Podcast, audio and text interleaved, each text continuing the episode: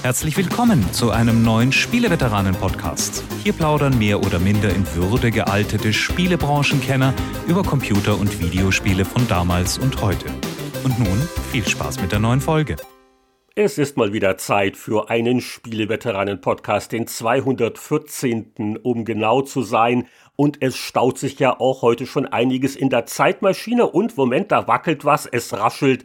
Wir machen die Klappe auf. Und wen haben wir denn da? Es ist Jörg Langer.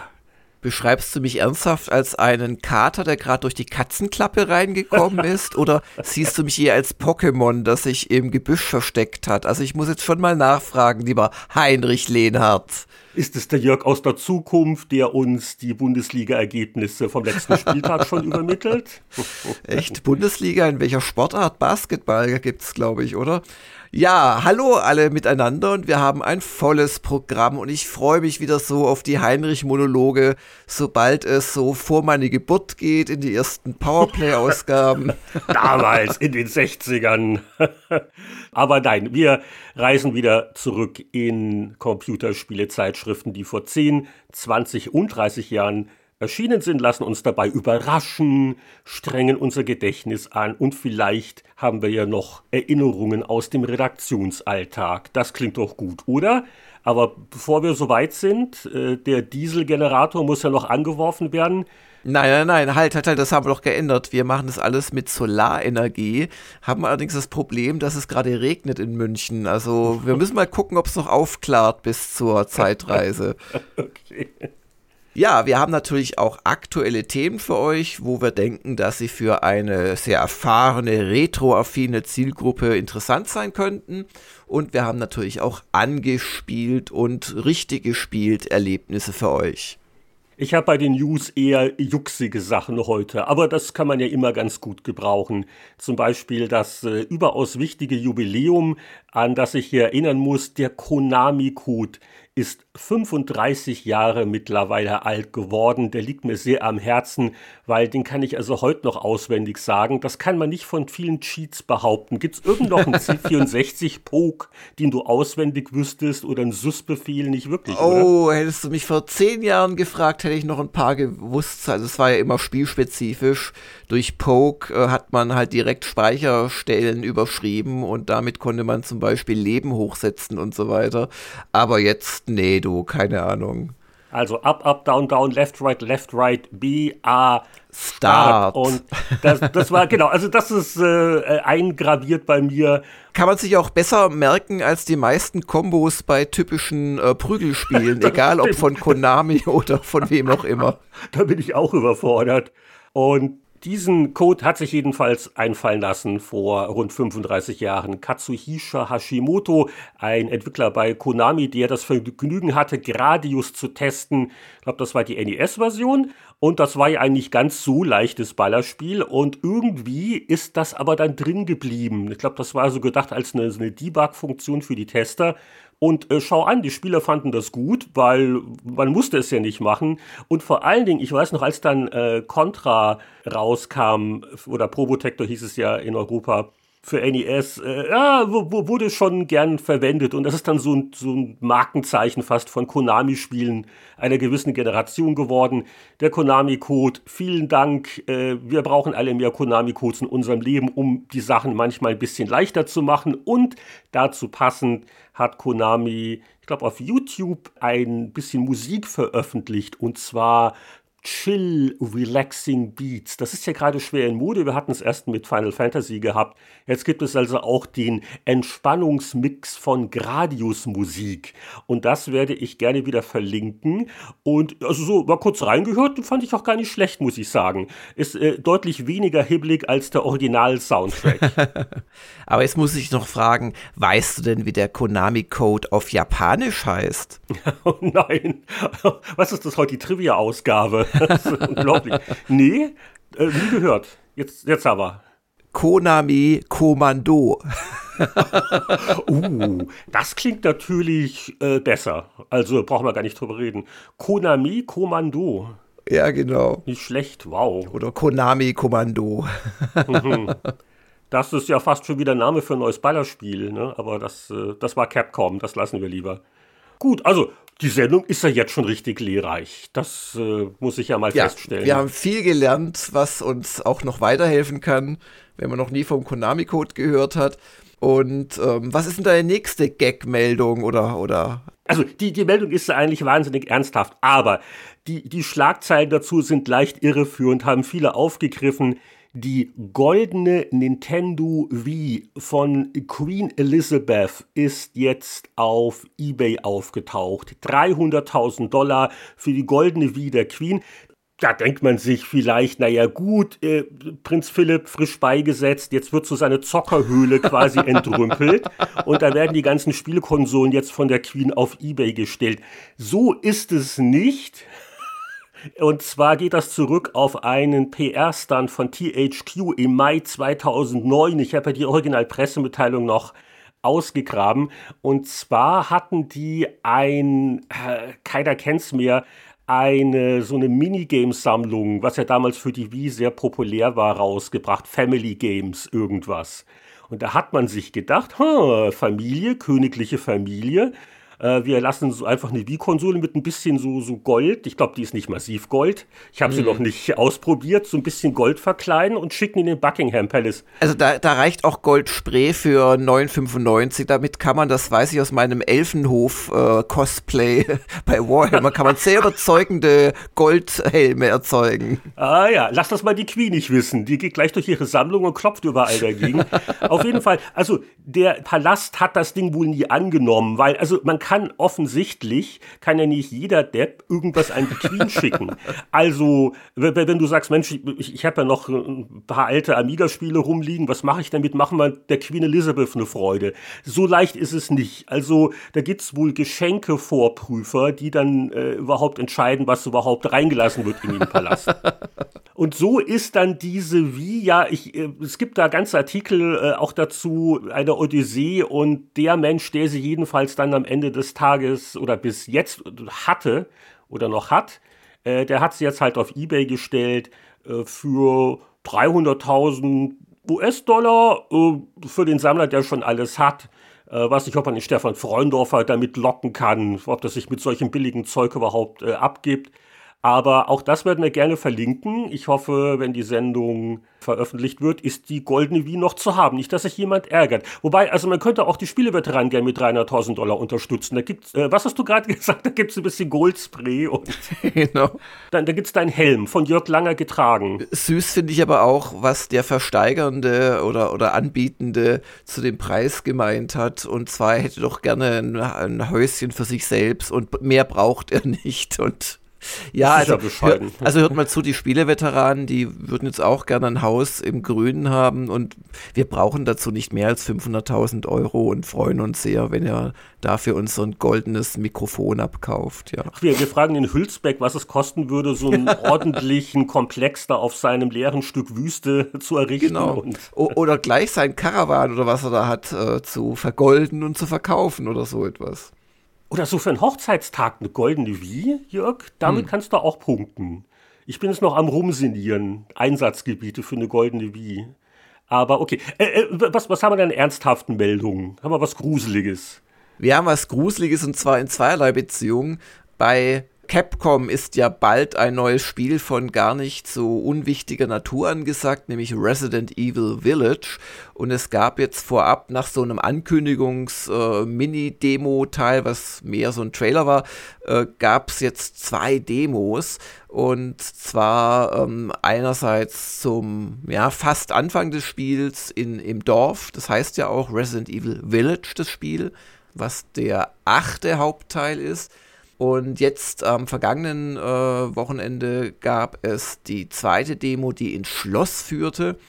Und die Besonderheit ist, dass man diese Demo tatsächlich nur in einem ganz engen Zeitrahmen spielen konnte. Also man konnte sich nur innerhalb, also letztendlich weniger Stunden runterladen und musste es dann auch spielen. Ja, und dann konntest du auch, glaube ich, nur eine halbe Stunde spielen. Also du musstest den Wecker Exakt, stellen, ja. dass du in dem 8-Stunden-Fenster das downlädst, damit du dann 30 Minuten. Das ist äh, völlig an mir vorbeigegangen. Also ich habe noch andere Dinge im Leben zu tun.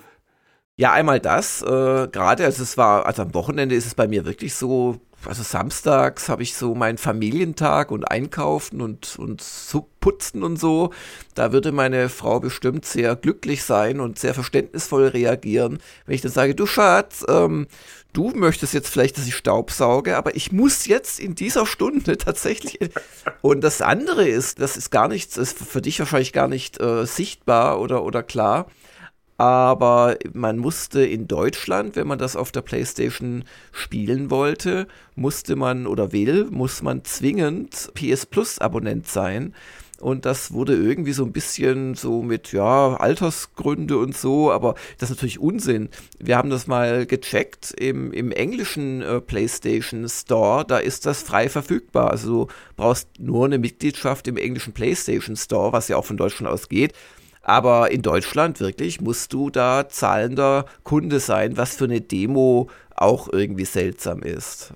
Äh, das war auch nur PlayStation exklusiv, aber, also je nachdem, wann ihr jetzt diesen Podcast hört, eine letzte Demo ist äh, angekündigt worden und da wurde das ursprüngliche Zeitfenster auch erweitert. Capcom hat wohl gemerkt, dass es eins, zwei Leute vielleicht gibt, die eben nicht ihre ganze Lebensplanung der Demo-Veröffentlichungspolitik anpassen können.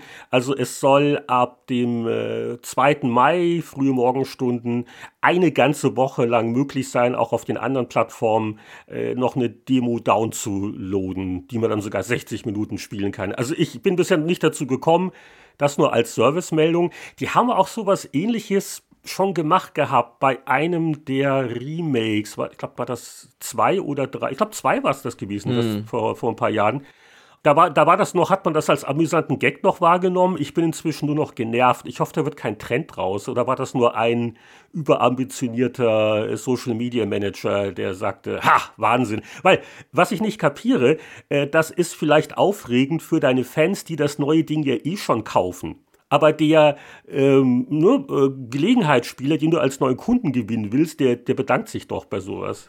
Also ich wüsste da mal gerne die internen Zahlen dann am Ende, wie sich die Demo geschlagen hat, weil natürlich steckt das Kalkül dahinter. Ja, dann berichten alle darüber und die ganzen YouTuber sind dann Gewehr bei Fuß und streamen da sofort und das mag auch in gewisser Weise klappen, aber wie du schon sagst, äh, man ist, glaube ich, immer in Gefahr, äh, nur die eigenen Fans zu sehen, äh, die eh äh, das Ding kaufen werden und der Otto Normalo, der gelangweilt an irgendeinem Donnerstagabend dann mal äh, durchscrollt, was gibt's denn so an Demos, der findet es dann einfach nicht mehr oder kann es nicht spielen. Also das mag schon nach hinten losgehen. Ich würde das auch jetzt gleich als Anlass nehmen, um mich ganz unauffällig vorzudrängen bei der Frage, was haben wir zuletzt gespielt. Ich war nämlich jetzt schon in Resident Evil 8 Stimmung. Äh, wie gesagt, die Demopolitik, dafür war ich jetzt nicht zu haben, aber ich habe auch gelesen, dass sie so von der Atmosphäre her sich so ein bisschen an dem großen Klassiker Resident Evil 4 orientieren wollen. Und an den hatte ich ja noch schöne Erinnerungen. Das war ja seinerzeit ursprünglich eine GameCube-Exklusivveröffentlichung und äh, ich habe das damals privat einfach so durchgespielt, rein aus Spaß, fand das richtig gut. Und da lag es jetzt nun neulich bei irgendeinem Steam-Sale, die PC-Version, irgendwie 5 Dollar. Und da habe ich mir gesagt, ach, weißt du was, um hier in Stimmung zu kommen, gönne ich mir das nochmal. Resident Evil 4. Hast, hast du da Erinnerungen dran? Äh, nur nebulöse und auch nur nachträgliche. Also ich weiß schon, es war das erste Action ähm, Resident Evil mir hat es aber von der Steuerung her nicht zugesagt. Und, ähm ja, also ich war jetzt überrascht, wenn man da jetzt wieder rangeht und man hat im Kopf, oh, das war ja quasi das erste Resident Evil der Neuzeit. Ähm, äh, es ist aber eine nach heutigen Maßstäben sehr umständliche doch etwas komische. ja, weil das erste, was du halt machst, instinktiv, rechter Stick, Kamera und du kannst zwar da ein bisschen die Kamera so mal kurz so ditchen, aber äh, so zielen und wirklich drehen machst du alles mit dem linken Stick. Also es war damals für Resident Evil Verhältnisse eine Sensation im Vergleich zur alten dieser Panzersteuerung. Aber äh, also ich, ich sag's ganz ehrlich, ich, ich habe da jetzt ein Stündchen gebraucht. Also da muss man sich wieder dran gewöhnen. Dann geht's. Und das andere ist, das hatte ich schon ganz vergessen, eine wirklich etwas fiese Auftaktsituation. Du kommst das erste Mal in dieses Dorf rein und da schlürfen schon die nicht wahnsinnig äh, gastfreundlich wirkenden Einwohner herum. Und äh, ja, da ist so ein Marker auf der Karte, das ist ein Ziel und vielleicht kann ich da rumschleichen. Es geht nicht. Du wirst also immer entdeckt und dann äh, ich glaube, du musst erst in ein bestimmtes Haus, da wird eine äh, Cutscene getriggert und dann in den Kirchturm und dann wird die Glocke geläutet, dass die verschwinden.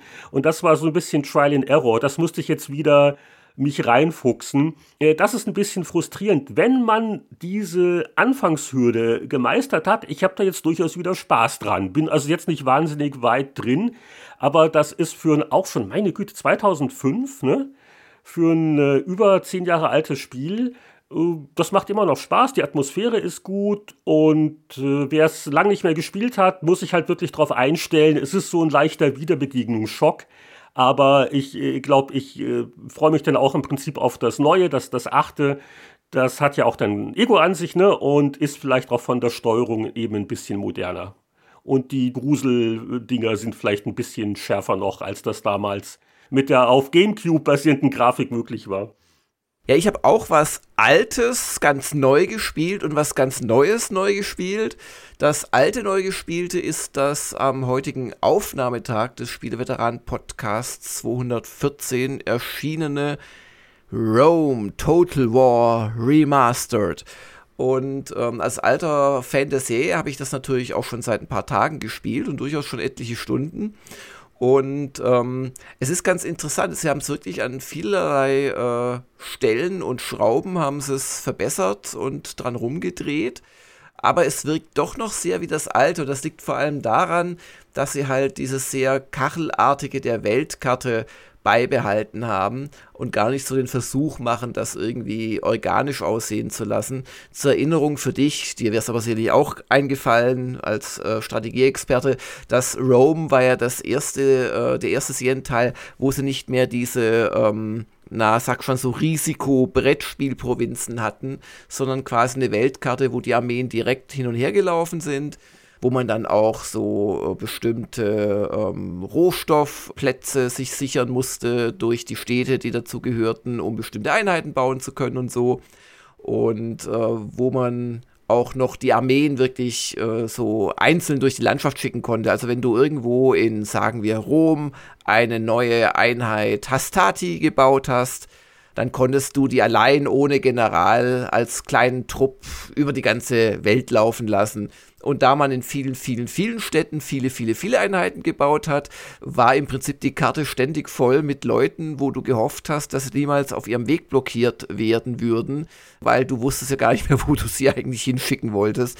Äh, der Computer hat das auch gemacht, aber, und da kommen wir zu einer ersten wirklich merklichen Verbesserung, im Original hat er es dann fast nie geschafft, diese Einheiten auch wieder zu größeren Armeen zusammenzufassen wodurch man die relativ einfach weghauen konnte, so im Laufe des Spiels. Und jetzt äh, hat die KI wirklich gelernt, dass es vielleicht besser ist, wenn man nicht fünfmal 100 Mann irgendwo rumstehen hat, sondern an einer Stelle 500 Mann und noch ein General dazu. Das ist also schon eine merkliche Verbesserung. Und dann haben sie auch wirklich viel gemacht, so äh, mit Regeln und äh, Sachen begradigt und Hilfsfunktionen und wirklich praktische Übersichten. Also ich habe da ja, wie lange habe ich da jetzt gespielt? So sieben, acht Stunden bestimmt. Hab wirklich meinen Spaß gehabt. Ich habe als Rom angefangen, das fand ich aber langweilig. Und dann habe ich die griechischen Stadtstaaten übernommen. Die sind so ein bisschen herausfordernder von der Position her. Aber ich muss jetzt sagen, also die, die strategische KI ist jetzt nicht äh, auf einmal ganz toll geworden. Es geht eher so, dass sie keine eklatanten Fehler mehr macht. Genauso die Schlachtfeld-KI mag ein bisschen besser ziehen als früher, aber ist für einen menschlichen Spieler, der weiß, was er macht, ist auch noch nicht so der wirkliche Gegner. Aber es ist echt schön, mal so auf, auf neu poliert so ein Ding zu haben. Ich konnte es vor allem auch auf dem Mac spielen, was ich ganz angenehm finde.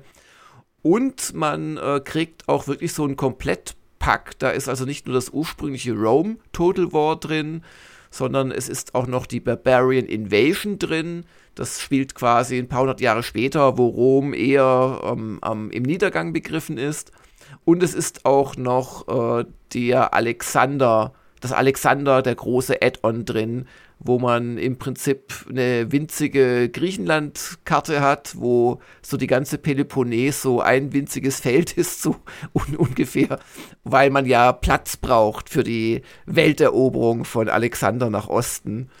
Und insoweit ist das, finde ich, für Fans ein echt gutes Angebot. Und es spielt sich schon auch anders als die modernen Total Wars, die in gewisser Weise Sachen vereinfacht haben. Also gerade, du kannst nur noch Einheiten mit Armeen ziehen und nicht mehr einzeln und so aber auch einige Sachen verkompliziert haben. Also, dass du, weißt du, so drei Regionen brauchst, um eine ganze Provinz zu kontrollieren, dann kannst du da wieder was anderes machen.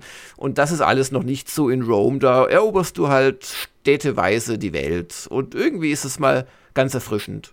Also man könnte auch sagen, es ist ein bisschen einsteigerfreundlicher geworden, weil Rom ist auch sicher ein Thema, was so viele Nicht-Serien-Dauerfans interessiert. Ja, einsteigerfreundlicher schon. Auf der anderen Seite ist es halt durch die, durch die erwähnte, dass da viele, viele Fitzeleinheiten rumrennen, wird schon auch eine ziemliche Fleißarbeit, muss man sagen. Also, wenn man da erstmal so 20 Städte hat, dann ist man da doch gut beschäftigt. Will ich jetzt nicht unbedingt sagen. Ich finde eher, es ist interessant wirklich für Serienfans, die es damals schon gespielt haben oder die vielleicht auch erst seit ein paar Jahren dabei sind, mal gerne wüssten, wie es sich so früher angelassen hat weil es ist halt schon modernisiert, Auflösung bis 4K und Grafik verbessert. Und ja, nee, also eher nicht für Einsteiger. Den würde ich dann doch zu einem Warhammer oder so raten oder, oder zu einem der moderneren. Aber es ist eher so interessant für alte Fans und, und neue Fans der Serie. Und ist das Vollpreis oder wie wird das verkauft? Nee, das kostet, glaube ich, äh, UVP 29 Euro, was ich sehr fair finde. Das ist es auf jeden Fall wert. Man hat da einiges zu spielen. Ja, und dann habe ich aber auch noch was Neues gespielt, und zwar das PS5-exklusive Returnal. Und äh, das ist eine ganz komische Geschichte auf dem Papier. Äh, spielt sich aber dann ganz locker flockig, kann ich mal schon vorwegnehmen. Das Returnal ist ein Roguelike Shooter. Roguelike heißt ja immer so, ja, eine Karte, die sich mit jedem Spielstand ändert und du stirbst viel und fängst dir von vorne an und so weiter. Und das ist auch dort so, aber du bist wirklich in einem waschechten Shooter unterwegs, Third-Person-Perspektive.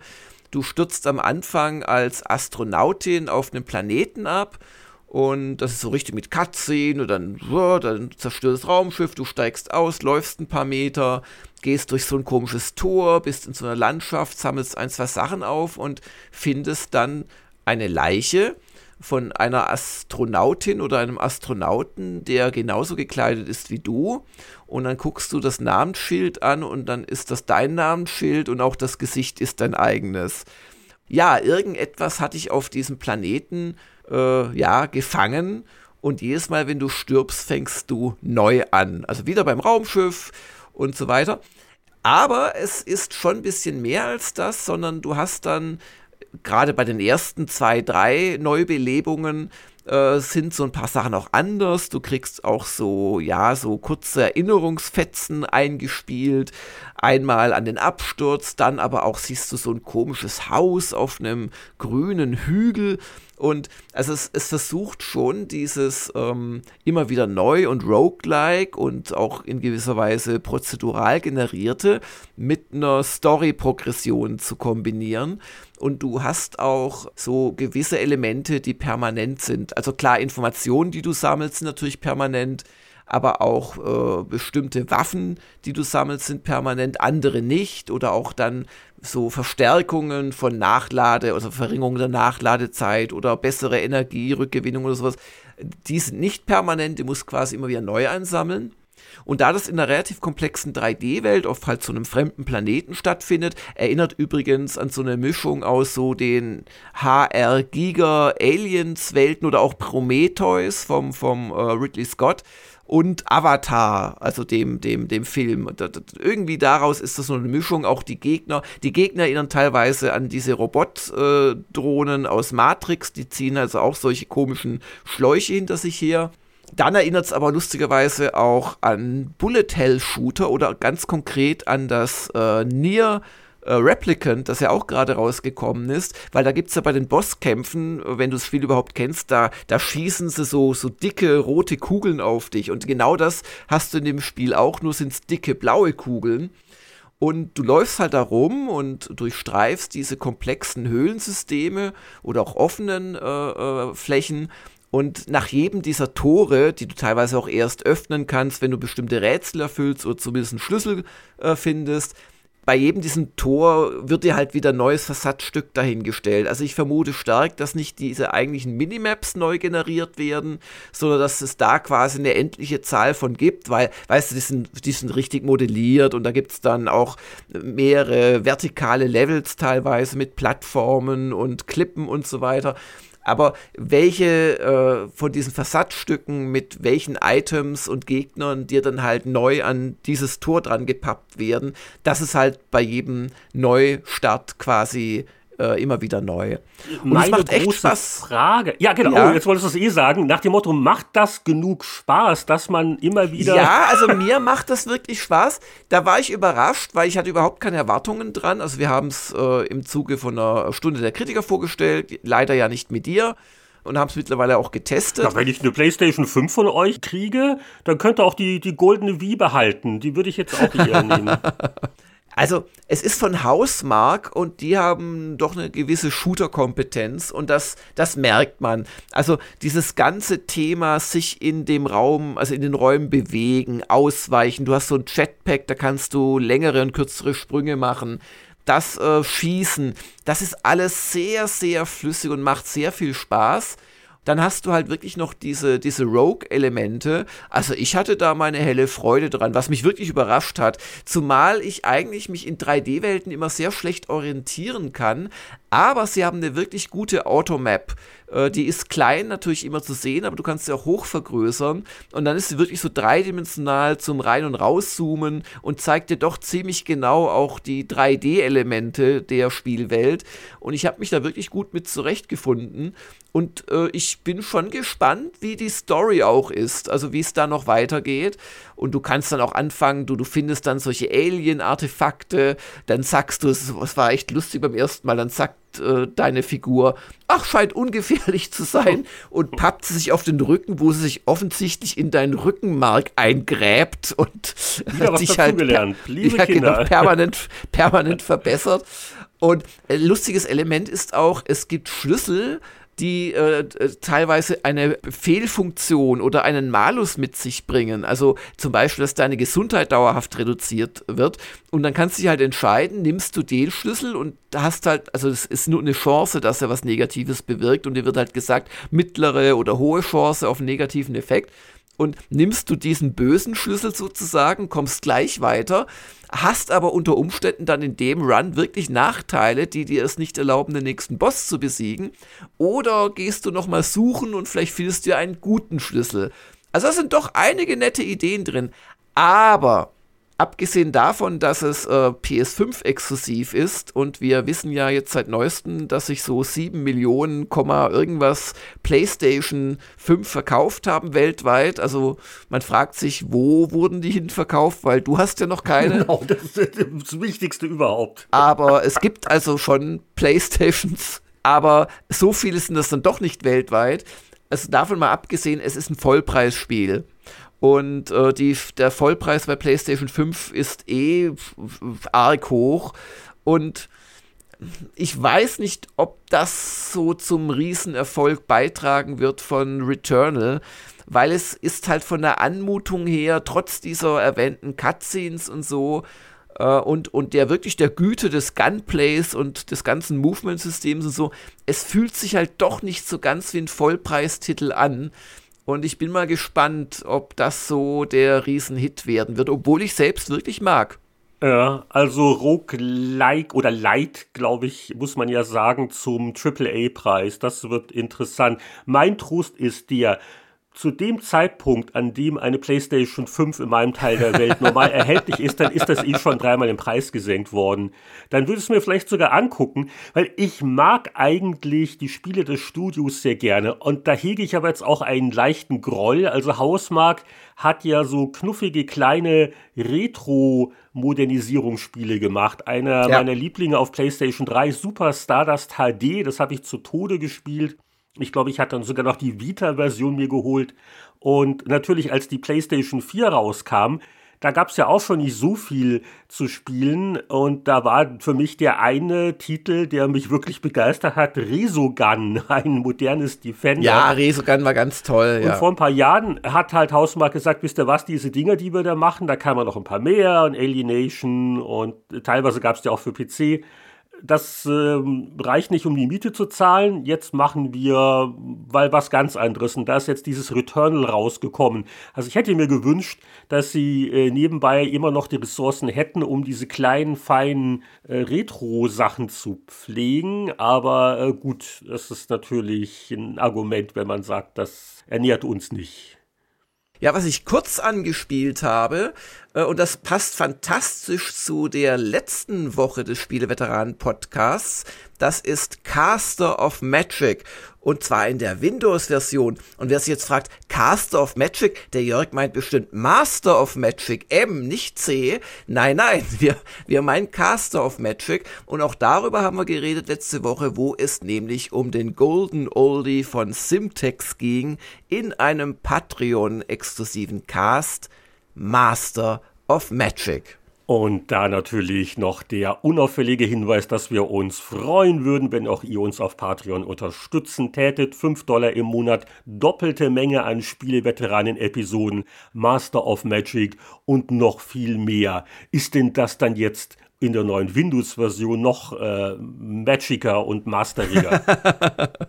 also das Cast of Magic gibt's ja schon lange als so ein jetzt offiziell gewordenes Fan-Mod-Projekt und ähm, zwar wird das von Slytherin, dem neuen Rechteinhaber, vertrieben. Und die Neuerung jetzt von dem, was da letzte Woche rausgekommen ist, ist quasi, dass es unter Windows läuft und erstmal lief es bei mir dummerweise nicht, sondern es startete einfach nicht. Und mittlerweile startet es aber und du hast halt schon nochmal Verbesserungen. Also du kannst es jetzt mit jeder Auflösung spielen. Ähm, du kannst äh, mit, glaube ich, bis zu 16 KI-Gegnern spielen. In der DOS-Version hast du nur vier KI-Gegner. Also es gibt schon einige Änderungen und ich glaube, sie haben auch an der Grafik rumgepixelt. Ähm, das Einzige, was ich schade finde bei der Windows-Version ist, sie haben nicht das Layout angepasst auf Breitbild. Das heißt, wenn du dann ins Vollbild gehst, dann hast du alles äh, in der Breite verzerrt, was nicht so ansehnlich ist. Aber man kann ja wunderbar auf seinem großen Monitor dann einfach im 4 zu 3 Format spielen und äh, das, das macht dann auch Spaß. Ja, so viel zu meinen äh, gespielt Erlebnissen der letzten Zeit. Und jetzt quält mich aber die Frage, was ist die Frage zum Tage? Und wir haben als Gewinner gezogen in einer Oscar-Verlosung in einer alten Bahnhofshalle von Tanami die Frage, Hallo und vielen Dank für die schöne Unterhaltung während meiner Fahrten von Stuttgart nach Frankfurt und zurück. Ich habe eine ganz Stuttgart nach Frankfurt, das sind ja quasi unsere Laichgründe. Ist das jetzt Zufall oder ist das ein Verwandter von uns? Ich weiß es nicht. Wobei ich sagen okay, muss, gut, ähm, das Schönste von Frankfurt ist ja die Autobahn nach Stuttgart. Und ähm, ja, ja. ich habe eine ganz spezielle Frage an Heinrich. In irgendeiner Happy Computer oder Powerplay wurde bei den Leserbriefen auf Nachfragen wegen Anleitungen für Spiele eingegangen. Sprich, da haben wir nennen es mal vorwitzige Menschen darum gebeten, dass ihnen zu ihren Raubkopien die Anleitungen äh, zugeschickt worden äh, werden sollten. Das, das kam vor. Dumm Fragen kann man ja die Redaktion. Und da hast du mal wohl geantwortet dass man auch dann keine Anleitung verschicken werde, wenn der Hund diese gefressen habe. Und jetzt schreibt der Tanami weiter. In der deutschen Anleitung für The Bard's Tale 1 steht ganz hinten als Tipp 7 oder 8 folgendes sinngemäß. Dieses Handbuch wird nicht von magischen Ringen oder Zaubern geschützt. Passen Sie auf, dass Ihr Hund die Anleitung nicht frisst. Und diese Anleitung habest du, Heinrich, übersetzt. So, und jetzt will er wissen, was war zuerst da? Die Anleitung oder die Leserfrage oder hast du gar aus der Leserfrage deinen Witz für die Anleitung von Bart's Tale quasi hergenommen? Das sind die wirklich wichtigen Fragen. Nicht, was war zuerst da, Ei oder Huhn? Nein, wann wurde zuerst das Handbuch vom Hund gefressen? Eine total witzige Frage von Spieleveteranen.de. Ich habe die da auch schon kurz beantwortet, habe aber noch weiter drüber nachdenken müssen und habe so einigermaßen rekonstruiert. Ich äh, krieg leider auch nicht mehr auf die Reihe, in welchem Heft wir zum ersten Mal diese wunderbare Formulierung gebraucht haben. Aber ich äh, vermute, dass Bartstale zuerst dran war.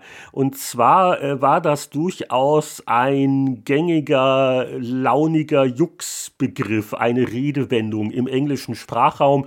Der Hund hat das Handbuch gefressen, weil es nämlich auch in der Originalanleitung drinsteht. Das habe also ich nicht etwa erfunden. Das war eine ganz solide Übersetzung ähm, und äh, das kam ja schon 85 raus. Deswegen gehe ich stark davon aus, dass etwaige Erwähnungen in unseren Heften etwas später vielleicht waren und wohl inspiriert waren von dieser Handbucherwähnung oder man hat es auch woanders gehört und gelesen. Gab sicher auch mal ein amerikanisches Magazin, das den Spruch so gebracht hat und das fanden wir irgendwie ganz lustig, allein diese Vorstellung. Und äh, ich bin mir auch relativ sicher, wir haben mindestens einmal eine solche Anfrage wirklich bekommen. Also oder die Ausrede gehört, oh mein, mein Hund hat das Handbuch gefressen. Es war also wirklich ein Running Gag, aber es gab Leute, die das äh, äh, behauptet haben. Wobei in der Geschichte der Menschheit ist es sicher schon mal vorgekommen, dass ein Hund ein Handbuch gefressen hat. Also vor allen Dingen die Welpenbesitzer, die können sicher einiges erzählen. Ja, gefressen, aber, sagen wir mal zerflettert, oder? Das ist auch nicht gut ähm, für den ähm, armen Welpen. Ja, ho hoffentlich nicht zerfressen, weil der, der arme kleine sensible Welpenmagen das wollen wir nicht genau geschreddet. Aber äh, da sieht es ganz so aus, als wäre Swartale eins zuerst da gewesen und wir haben uns dann davon inspirieren lassen. Na, es ist endlich diese Frage, dieses Mysterium. Wir können geklärt. alle wieder ruhig schlafen. nee, aber schöne Frage. Ja, komm, machen wir noch eine Frage. Der, der Jochen Baumberge, sonst, sonst brauchen wir da Jahre, bis wir all seine schönen Fragen äh, beantwortet kriegen. Nehmen wir mal die erste von ihm, auch von Spieleveteranen.de. Früher hat man vor dem Kauf eines Spiels immer geschaut, ob auf der Verpackung ein Award abgedruckt ist. Der Hitstern der ASM, das besonders empfehlenswert Prädikat der Powerplay, die Gold- und Platin-Awards der PC Player und GameStar. Heinrich, in Powerplay 389 wurde erstmals das Powerplay-Prädikat vergeben. Wie kam es zur Einführung dieses Awards? War das eine späte Reaktion auf den Hitstern der ASM, den es bereits seit 1986 gab? Also ganz genau weiß ich es nicht mehr. Es war sicher eine Reaktion, es war jetzt eine Sache, auf die ich jetzt persönlich auch nicht wahnsinnig viel Wert gelegt habe, aber wir haben natürlich erkannt, dass die Spiele-Publisher das ganz gerne dann auch bei Werbemotiven oder auf Packungen verwendet haben, so diese, diese Logos. Das war also mehr so eine, fast wie eine Marketingmaßnahme. Und äh, ich glaube, der, vor der ASM gab es aber schon einige englischsprachige Zeitschriften, die was ähnliches gemacht haben. Also äh, die Sep 64, die hatte ja, es gab die Gold Medal und es gab dann noch den Sissler so als Vorstufe, das weiß ich noch. Und vor denen gab es sicher andere. Also das war ein Ding und ich weiß nicht mehr, wer uns drauf gebracht hat. Also auf meinem Mist ist es wahrscheinlich eher nicht gewachsen, aber wir haben dann auch da irgendwo eingesehen, das hat nur Vorteile. Die, die Branche hätte das auch gerne und warum auch nicht. Also es ist so ein Win-Win nach dem Motto, äh, der Spieleanbieter kann sich was auf die Packung kleben und dadurch vielleicht ein Spiel mehr verkaufen. Und äh, wir äh, sind da halt mit unserem Logo auch dann da vertreten. Und da es ja wirklich komplett unabhängig von der Redaktion war, äh, war ja kein Nachteil damit verbunden. Aber ja, da waren wir sicher ein bisschen hinterher. Das Powerplay-Prädikat war auch wirklich schön. Mhm. Das weiß ich noch, wie wir da doch mit den äh, Grafikgenies im Hause eine Weile diskutiert haben unter verschiedene Entwürfe und mit diesem Gold. Das, das fand ich eigentlich ganz gelungen. Aber Jochen hat ja zu dem Thema noch mehr Fragen, die auch äh, den Kollegen Langer vielleicht betreffen. Zum Beispiel, wird ein Brettspiel zum Spiel des Jahres gewählt, dann darf der Hersteller das Spiel des Jahres Logo nur nach Zahlung einer Lizenzgebühr auf seine Spieleboxen drucken. Haben auch Computer- und Videospielmagazine versucht, ihre Awards zu monetarisieren vorneweg? Das wusste ich gar nicht. Ich das, auch äh, nicht. Ich, ich, ich frage mich gerade mit roten Ohren, ob ich da jahrzehntelang auf Einnahmemöglichkeiten für meine jeweiligen Verlage verzichtet habe, schuldhaft. Das ist ja, mal also eine coole wir, wir Idee. Das mal so ungeprüft weiter, ob die Information, bevor uns jetzt jemand verklagt, aber das ist natürlich, aber damit ist die Frage schon beantwortet. Ne? Aber nee, haben wir nie gemacht, äh, auch gar nicht den Gedanken gehabt, weil wie Heinrich ja gerade schon ausgeführt hat, man freut sich ja letzten Endes, weil es immer auch Werbung fürs eigene Heft oder mittlerweile Webseite ist. Also wenn ich, ich krieg auch so eins, einmal pro Woche oder ein, zweimal pro Woche die Anfrage, ob wir ein bestimmtes Testzitat quasi freigeben für Werbemaßnahmen. Das ist dann meistens nicht die Packung, sondern einfach, dass das bei Steam oder bei Amazon halt auch irgendwie angezeigt wird beim Produkt. Und ähm, dann werden da auch oft Aussagen zusammengefasst und verkürzt und da achte ich im Prinzip nur drauf, dass das da noch stimmt. Also, also ich, ich will jetzt nicht, dass ein Spiel, wo eine 5.0 drunter steht, der eine positive Satz durch Verkürzung auf einmal ein Lob für das Spiel darstellt. Aber alles andere ist mir egal. Also wenn das, wenn das halbwegs unseren Test äh, trifft, dann ist mir das doch recht, weil dann Gamers Global irgendwo klein auftaucht. Ja, der Jochen spricht auch an, so Fälle in der Vergangenheit, dass zum Beispiel ein Award für eine Version vergeben worden ist, aber der Publisher hat dann diesen Award auch bei Umsetzung auf die Box gedruckt, obwohl es da die nicht gegeben hätte. Indiana Jones The Fate of Atlantis. Also, da kann ich mich auch jetzt nicht an viele Fälle erinnern. Da hat man, oder? War da mal was? Haben wir da Theater gemacht? Ja, es gab da ein, zwei Fälle bei der GameStar, ähm, ohne dass ich jetzt ganz konkret noch das wüsste, aber da, wenn wir das mitgekriegt haben, vor allem waren das ja dann teilweise in unserem eigenen Heft Anzeigen, wo das so drin stand, haben wir dann schon protestiert. Ich kann mich auch bei PC Player an Streit mit der Anzeigenabteilung wegen so einem ganz ähnlichen Thema erinnern. Das, das war schon ab und zu zumindest ein Thema, es ist nicht ständig oder so. Und ich hatte auch jetzt bei Gamers Global schon eins mal das, äh, ein, zweimal das äh, Gefühl, komisch, äh, das Spiel kenne ich gar nicht, wovon die da jetzt reden. Dann haben sie sich halt aus einer uralten, weiß wirklich so zehn Jahre her, Preview irgendwas rausgezogen. Da, da sagt man dann schon mal, also, wow, hm. Gut, aber das ist eher freundschaftlich. Also du kommst nicht mit einem Anwalt, sondern man sagt, hey, das finden wir nicht so gut, bitte. Ja, oder man, man also wenn es da ins Englische übersetzt wird, dann gebe ich schon auch mal einen Hinweis, wie ich es gerne übersetzt hätte, weil es einfach den, den das Original besser trifft. Aber in aller Regel ist es wirklich eine reine Formsache und ich bin froh, wenn auf mein kleines, unbekanntes Magazin irgendjemand hinweist. Also ganz ehrlich. Okay, dann schließen wir das ab auch mit der abschließenden Frage von Jochen zum Thema Haben klassische Medien-Awards, die von Magazinredaktionen vergeben werden, für Gamesindustrie und Gamer heute noch eine Bedeutung oder dreht sich inzwischen alles um die Metascores bei Metacritic? Ja gut, offensichtlich haben die noch eine Bedeutung, aber die ist bestimmt kleiner geworden und es gibt ja auch viel mehr Magazine und Zeug und wahrscheinlich gibt es mittlerweile YouTuber, die einen Daumen hoch oder Prädikat verteilen und so weiter.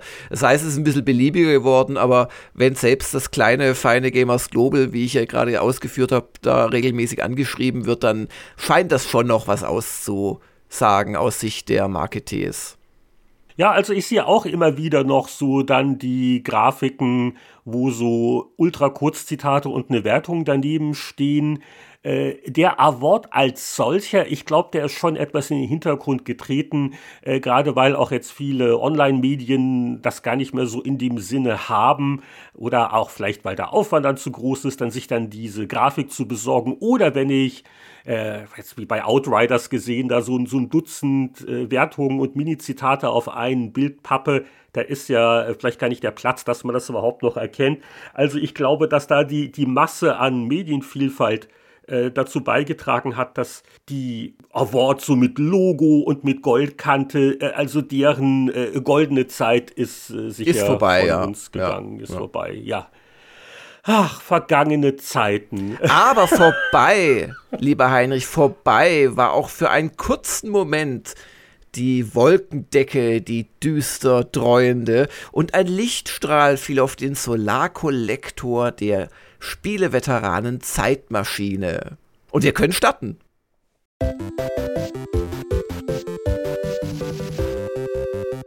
Wir bereisen heute die Fünfer-Ausgaben und das ist ja immer so eine Sache mit der Zielweise. Die Fünfer-Ausgaben, die im April erschienen sind, aber äh, wir kriegen das alles auf die Reihe und auch die Veteranen versuchen nicht allzu sehr sich verwirren zu lassen.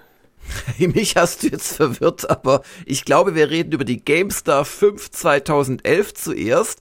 Und Vier Buchstaben auf dem Titel. Ist das die? Dann haben wir dieselbe. Ja, ja. Und die fünf, äh, die vier Buchstaben, Entschuldigung, die sind R, A, G und gibt mir das E. YMCA. Nein, oh, okay, ich habe das falsche Heft. Entschuldigung. Und ähm, ich möchte noch einmal lobend erwähnen, dass seit diversen Ausgaben die GameStar von vor zehn Jahren, um die Verwirrung von dir, Heinrich, gering zu halten, in der Zukunft schon daran gedacht hat, neben der Ausgabe 5 dann immer noch hinzuschreiben, April in dem Fall. Oder es wird in der Ausgabe 6 sicherlich der Mai sein. Aber wie man es auch wendet, wir haben uns eben dafür entschieden, dass wenn wir zehn Jahre zurückreisen, wir uns von der nominellen Beschriftung, also das ist einfach die fünf und das steht für den fünften Monat und das ist seit der julianischen Kalenderreform der Mai oder ne, der gregorianischen, Entschuldigung. Und äh, auf der 511 GameStar ist mal wirklich ein schönes Titelbild, finde ich, zu Rage drauf. Ja, halt ein Typ mit Knarre, aber er sieht ein bisschen anders aus als die sonstigen Typen mit Knarre. Ja, er ist halt ein bisschen endzeitmäßig und darum geht's ja in Rage. Wir erinnern uns, Rage, ein großes It-Projekt, die Rückkehr von John Carmack, eine große offene oder naja quasi offene Spielwelt, die gewechselt hat zwischen drin rumfahren und dann doch in recht linearen Levels sich durchzuballern und was damals schon jeden verwirrt hat, der sich nicht wirklich mit äh, Grafik-Engines und so weiter auskennt, mit einer einzigen großen Textur, die überall drüber liegt. Zumindest habe ich das im Kopf behalten. Okay, das werde ich jetzt nicht kommentieren, weil ich solche schwierigen Sachen nicht verstehe. Ich verstehe aber, dass der Titel auf einer Preview basiert, angetestet bei It Software, der neue Meilenstein der Doom-Macher Mixed Shooter Action mit Fallout 3. Wie gut das gelungen ist, können wir uns ja noch angucken, wenn ein paar Hefte später wahrscheinlich dann der Test erscheint weil wir uns ja traditionell auf die Testberichte konzentrieren wollen. Aber Heinrich, so einfach kommst du mir nicht davon. Denn rate mal, wer für die zeitgleich in Anführungszeichen erschienene Gamers Global Preview zuständig war. Keine Ahnung. Ein gewisser Heinrich Lehnhardt. Was habe ich das für euch geschrieben? Ja. Also ich kann mich erinnern an irgendein Event, da hatte ich mit dem mit dem Village, also mit, mit irgendwelchen It ja, ja. Chargen auch so ein bisschen geplaudert und gerade mit den mit den Fahrsequenzen, äh, wo, wo wir drüber gesprochen haben, so an welchen Konsolenspielen sie sich da eher orientiert haben vom Fahrgefühl. Mhm. Das habe ich für euch gemacht. Ja. Ich würde doch, doch dich gerne kurz zitieren, vor Ach, allem, je. weil wir dann die Wirklichkeit im Test dann in einigen Monaten vergleichen können. Also du schriebst unter anderem, Rage ist grafisch ein Hingucker, genre-technisch ein Shooter mit starken Crossover-Elementen und verströmt vor allem einen ganz eigenen Flair. Ein Spiel, auf das man sich mit gutem Gewissen freuen kann. Hier soll eine komplette Spielwelt entstehen und nicht nur eine Aneinanderreihung von Run-and-Gun-Levels. Doch bei aller Liebe zu NPC-Schwätzchen, Gadgets, Inventarverwaltung und Autorennen betont It Software, dass Rage in erster Linie ein Ego-Shooter ist. Ja, und äh, Rage war ja erst vor einem guten Jahr ne, mit Rage 2 dann wieder ein Thema, aber ich glaube, so die ganz große klassische Serie ist es nicht geworden. Aber wie gesagt, wir wollen den Test. Nee, es ist hoch umstritten gewesen und da kommen wir sicherlich dann noch bei den Tests zu. Aber es geht auch gleich weiter mit einem Shooter. Die Games hat nämlich nicht nur diese Titelbild-Preview, sondern sie hat auch einen waschechten Test und zwar von Crisis 2. Das kriegt 90%, aber trotzdem motzt der Fabian Siegesmund. Ich fühle mich bei Crisis 2 überraschend eingeengt. Dabei bietet mir dieser Shooter viel mehr Freiraum als die ganze Call of Duty-Reihe zusammen. Nur erwarte ich da Schlauchlevels von einem Crytek-Spiel hingegen nicht. Letztlich fehlt mir in Crisis 2 noch das Unverwechselbare. Wenn mich nämlich einer nach meiner Lieblingsszene aus Crisis 2 fragt, fällt mir spontan keine ein. Vielleicht gibt's davon einfach zu viele. Hm. Und die Petra Schmitz lobt, und da kann man die 90% schon eher sehen, Crisis 2 spielt sich so viel flüssiger als der Vorgänger. Mehr Tempo, mehr Action, da kann ich dann auch die Schlauchlevels verschmerzen. Es gab irgendein äh, Crisis, da, das war eine meiner negativsten Stunden der Kritiker. Da bin ich überhaupt nicht weit gekommen. Ich war nur angenervt. War das das? Crisis 2? Das kann das zweite gewesen sein. Ich erinnere mich da auch noch an die SDK. Und ganz ehrlich, also wenn man den ersten Teil noch in Erinnerung hat, der wirklich zumindest über weite Teile des Spiels auf relativ großen oder in großen Landschaften gespielt hat, dann fühlte sich der zweite Teil, so wie es der Fabian da geschrieben hat, schon arg eng an. Bei uns übrigens äh, hat es dieselben 90% gegeben als 9.0 bei Gamers Global und der Harald Frenkel hat es getestet und der schrieb halt auch durchaus Dinge, die jetzt nicht sofort zu einer 9.0 passen. Bei eingefleischten Fans des Vorgängers besteht Frustgefahr, weil ein paar typische Spielmerkmale fehlen. Genre-Einsteiger beißen wegen Crisis 2 vielleicht in Gamepad oder Tastatur, weil sie kein Land sehen. Aber für jeden Schlauchlevel, den euch Crisis 2 vorsetzt, findet ihr auch einen offenen, bei dem ihr mehrere Wege suchen könnt und die Wahl habt zwischen Rambo, Schleichen oder einem Mix aus beidem. Also beide Meinungskästen lesen sich wie ein hoher 70er.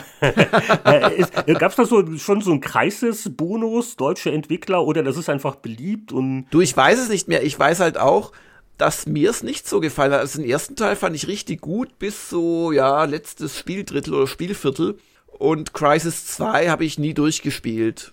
Ich weiß es nicht. Also es war halt technisch mal wieder schön. Das, das kriegen sie ja hin bei Crytek. Dann das andere Highlight im Testteil war Assassin's Creed Brotherhood. Ist das nicht eine Folge, die du neulich erwähnt hattest? Oder verwechsel ich das wieder? Auf jeden Fall 87 Prozent in GameStar und Gamers Global 9,0 äh, für die PC-Version. Ach, und das kommt mir, glaube ich, deswegen bekannt vor, weil ihr hattet ja die Konsolenversion schon ein paar Monate vorher Ja, getestet, ja, genau. Ne? Und äh, PC kam verzögert, deswegen. Ja. ja. Ja, und Brotherhood war der zweite Teil quasi von, ja, von Assassin's Creed 2, kann man sagen. Also das, das ging dann nahtlos weiter. Erst Brotherhood, das hat in Rom gespielt und der nächste, wo ich immer den Titel vergesse, hat dann in Istanbul, Konstantinopel, Byzanz gespielt. Alles dieselbe Stadt übrigens. Und ähm, dann war aber auch gut. Dann, dann hat sich das so ein bisschen da ausgeassassined gehabt. Du könntest ja mal den Michael Graf zitieren in äh, ja, GameStar. Der hat das äh, sehr schön zusammengefasst. Der schreibt zur PC-Version: Brotherhood mag nur Assassin's Creed 2,5 sein, aber genau so muss eine 0,5. Fortsetzung aussehen. Umfangreich, abwechslungsreich und noch dazu angereichert mit interessanten Neuerungen wie dem Mehrspielermodus und der Assassinengilde. Dann merkt der Michael doch an, dass ihm das fast schon ein bisschen zu leicht ist. Er schreibt, es ist höchste Zeit für einstellbare Schwierigkeitsgrade. So lebt Brotherhood nicht vom Anspruch, sondern von seiner Atmosphäre. Die beeindruckende Kulisse, die interessante Story, die vielfältigen Ziele, all das verschmilzt zur stimmungsvollen Meuchelmelange.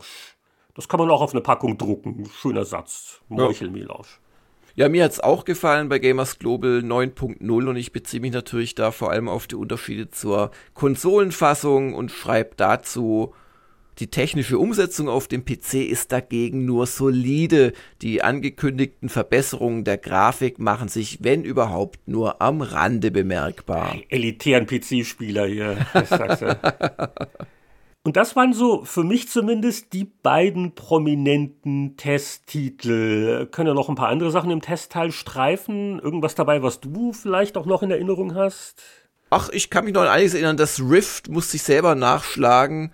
Ähm, Ach, das MMO, da, da war ich mal ja. auf dem Preview-Event. Äh, Tryon Worlds. Das haben wir auch äh, ungefähr so getestet. Also GameStar gibt 87 Prozent. Wir haben, glaube ich, 8,5 gegeben, aber ich habe es aus Gamers Global gar nicht rausgeschrieben, weil who cares about Rift 10 years later? Nobody. aber übrigens, das gibt's noch. Ach echt? Ich habe unauffällig nachgeguckt, weil man sagt ja dann gerne, ach, das ist völlig untergegangen, lang, lang ist's her, das äh, lebt wohl noch als Free-to-Play-Spiel, aber ich habe es in den letzten zehn Jahren auch nicht mehr angefasst.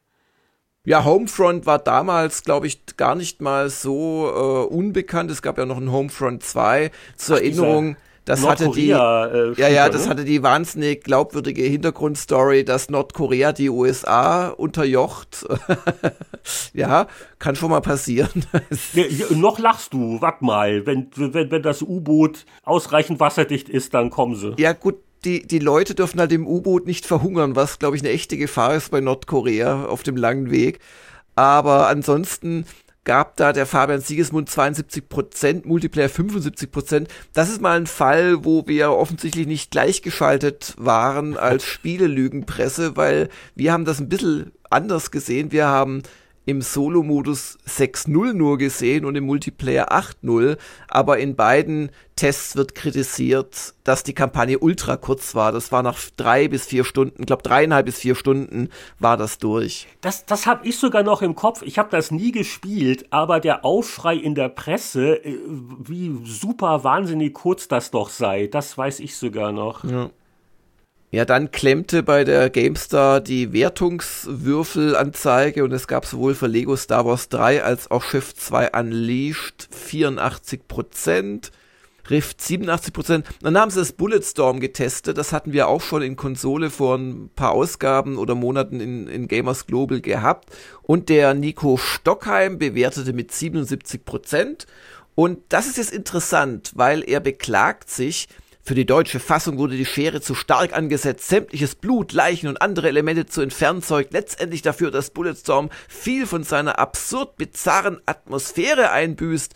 Und genau das hatte umgekehrt äh, zwei Monate vorher bei uns der Harald geschrieben, dass er Volljährigen ausnahmsweise wirklich die Importversion empfiehlt, weil diese ganzen Splatter-Effekte einfach zum Konzept gehören. Und er hat dann auch eine 8.5 gegeben. Also sprich, hier war quasi die Gewalt unbedingt nötig als Spielspaß steigernd. Ich vermute mal, ihr habt euch getraut, die Importversion zu testen. Wahrscheinlich, ja. Und als Printmedium hast du natürlich Angst, dass der Staatsanwalt deine Auflage beschlagnahmt. Ja, ja. ja, ja wir, die Deutsche wir, gewartet. wir nehmen es notfalls offline und haben nicht äh, Hefte einzustampfen. Ja, ja, da ist schon was dran. Ja, und in GameStar schrieb der Nico Stockheim noch zu der zensierten deutschen Fassung. Immerhin, zumindest am Spielprinzip und die meiner Meinung nach großartigen Humor ändert sich in der hiesigen Fassung nichts.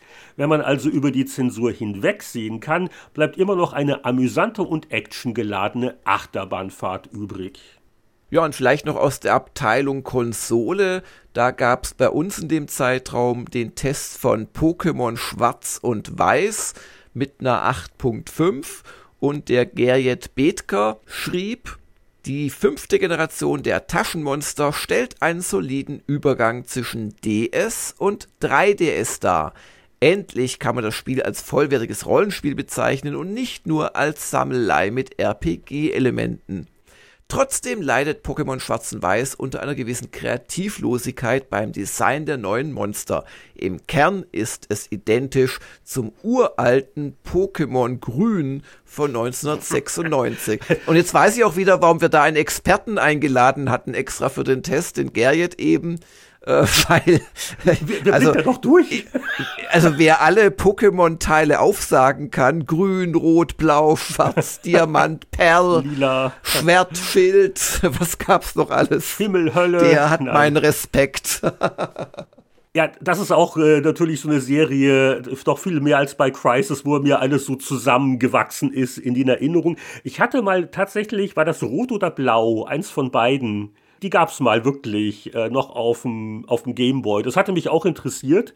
Fand ich auch irgendwie ganz nett, so nach dem Motto, ah, da wird die Jugend an das Rollenspielgenre rangeführt, wenn man so will. Hm. Aber ja, hab, ich habe die letzten äh, Jahrzehnten aber auch relativ wenig Pokémon Aber gespielt. was auch für eine geniale und Jahrzehnte überdauernde Idee in Sachen Marketing, einfach zwei Versionen rauszubringen, die sich letztlich im Programmcode in einem Promille unterscheiden, wo du aber halt ein paar Exklusivmonsterchen hast und was dich quasi zwingt, mit anderen dich da auszu... Also, das ist doch genial. Oder gar, wenn du keine Freunde hast, äh, zwei Module zu kaufen. Das ist doch genial. Also, das ist ja wie Geldverdopplung für Nintendo. Weil Spieleveteranen Schwarz und Weiß. Das eine ist die Sendung, wo nur Langer zu hören ist. Das andere ist die, wo nur Lenhardt zu hören ist. Und dann musst du beide ja. Okay, genau. also noch mal durchdenken. Ich glaube, ganz so leicht wird das nicht sein. Aber das Jahr 2011 ich glaube, das haben wir jetzt ganz gut abgehandelt. Vielleicht aktueller Hinweis, also A, mittlerweile ist das ja die Pokémon Company. Es ist gerade auch ein neues, also hat nichts mit der Serie zu tun, aber ein Pokémon Snap It oder so kommt gerade raus. Vielleicht habe ich ja da sogar kurze Anspielerfahrungen in der nächsten Woche zu bieten. Mhm. Vielleicht. Vielleicht aber auch nur schnelles Wegrennen meinerseits. Das ist ja mehr so ein Rail-Shooter.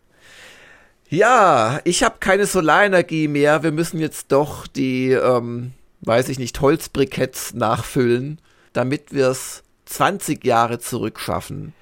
Dass es dann ein bisschen qualmt, das passt ja ganz gut, wenn ich mir da den Titel von GameStar 5 2001 ansehe. Rauchende Colts. Und das Titelbild erinnert mich, man sieht einen Menschen, der sein Colt gerade in der Hand hat, auf uns richtet und noch abschießt und das mit einer Handbewegung, wo Uneingeweihte vielleicht meinen, er, er deckt den Colt ab vor vielleicht Regentropfen, aber ich als alter Western-Profi weiß natürlich, nein, der hat schnell gefeuert. Das kennt man aus manchen Western, dass quasi der, dieser Schlagbolzen, wenn man den dann mit der Hand schnell zurückreißt, kann man schneller wieder äh, feuern, als wenn man die gesamte. Wahnsinnig unpräzise. Ja. Wahnsinnig unpräzise. Glaub mir, ich, ich war mal äh, Cowboy im Fasching. Also ich habe noch nicht selber geschossen, aber ich habe das mal gelesen, dass das eigentlich völliger Unfug ist. Man hm. ist schneller, aber man schießt schneller daneben. Ja, aber das ist ja nun für einen Film oder auch für ein Computerspiel äh, Cover ist das ja nicht die Zentraltugend, dass du triffst. Du willst ja sogar am Betrachter vorbeischießen, sonst kann er das Heft oder das Spiel ja nicht mehr kaufen. Aber es sieht halt cool aus das denkt sich auch äh, die fesche Dame, die so im Hintergrund so sehr kokett bewundernd da Richtung Revolverschützen lugt. Die ist also auch offensichtlich von dieser Handtechnik sehr beeindruckt. Ja. Auf jeden Fall geht es um das Spiel Desperados. Und da kein Mensch wusste, was Desperados ist und auch wir leichte Zweifel hatten, dass wir damit Tests verkaufen konnten, habe ich es geschafft, im, äh, in den Unterzeilen auf dem Titel gleich zweimal und in Gelb hervorgehoben das Wort Kommandos unterzubringen. Kommandos im wilden Westen mit sechs Helden schleichen und schießen sie sich durchs Western-Epos plus Vorortbericht zu Kommandos 2. Der Countdown läuft. Also, Desperados 3 hat ja gerade sehr frisch vor wenigen Wochen den oder einen der zahlreichen deutschen Computerspielpreise gewonnen, korrekt? Ja. Also das ist jetzt äh, natürlich eine Serie, die heutzutage minimal bekannter ist, aber ja, du, du hast vollkommen recht. Äh, das ist eine große Sorge, äh, was was völlig Neues und das war jetzt auch irgendwie jetzt kein super prominentes Studio. Also wenn es ist äh, Peter Molyneux gewesen oder Sid Meier's Desperados. Hey, Sid Meier's Desperados klingt gut, das sollte mal einer machen. Heute würde man natürlich zu Commandos äh, 4 schreiben. Commandos 4 wie Desperados, nur mit Nazis. so ungefähr. Aber ja, also auch schon 20 Jahre her, äh, dass das seine Anfänge genommen hat. Und ich habe, wie gesagt, nie irgendwie. Ich habe bei Desperados 3 immerhin mal das Tutorial mal gespielt. Und das fand ich auch nicht unsympathisch. Aber das sind so meine Kenntnisse zur Serie. Ja, ja.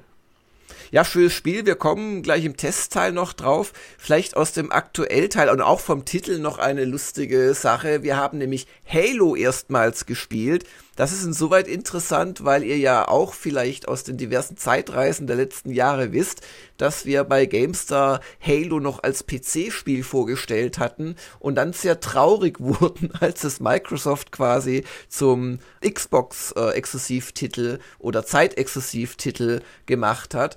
Und es handelt sich jetzt bei dieser Version auch tatsächlich um die Xbox-Version, äh, die wohl der Gunnar angespielt hat bei einem Event. Und auf dieser auch nicht ganz kleinen Preview begrüßt uns dann gleich mal ein deutlicher Kasten mit rotem Balken. Vorsicht, Xbox!